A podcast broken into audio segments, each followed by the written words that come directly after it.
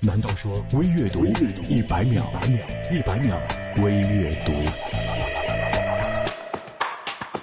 五月病又称为季节性的懒惰症候群，在此时节，不少人意气消沉、郁闷、苦恼、忧伤，不但抵触上学上班，还整日的慵懒倦怠，难以提起兴致。好多事要忙，却又什么都不想做，情绪低落，总是提不起精神。白天犯困，晚上失眠。医生建议多晒太阳、多运动、多吃水果，适当的吃些甜食。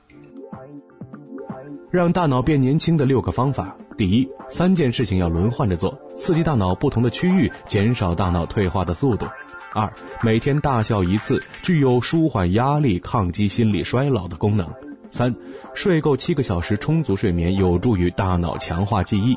四，每天看电视不超过两个小时，看电视过久会增加患老年痴呆症的危险。五，学一门外语。六，坚持健身锻炼有助于加强记忆。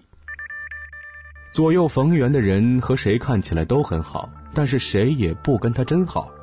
低调的人跟谁也疏疏落落的，但是每个人心里都盛着他。左右逢源的人需要周旋于各种复杂，于是自己变得很复杂。人一复杂就疲惫，低调的人只需要静对自我的世界就好了。所以活得简单，人一简单就会很快乐。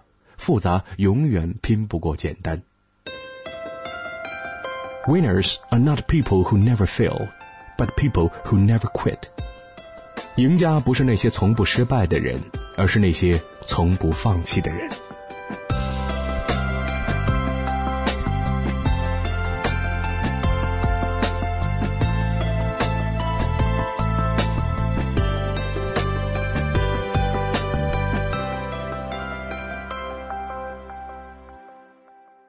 微阅读公众微信 c o r s o o，我是张楠，下次再见。一百秒微阅读。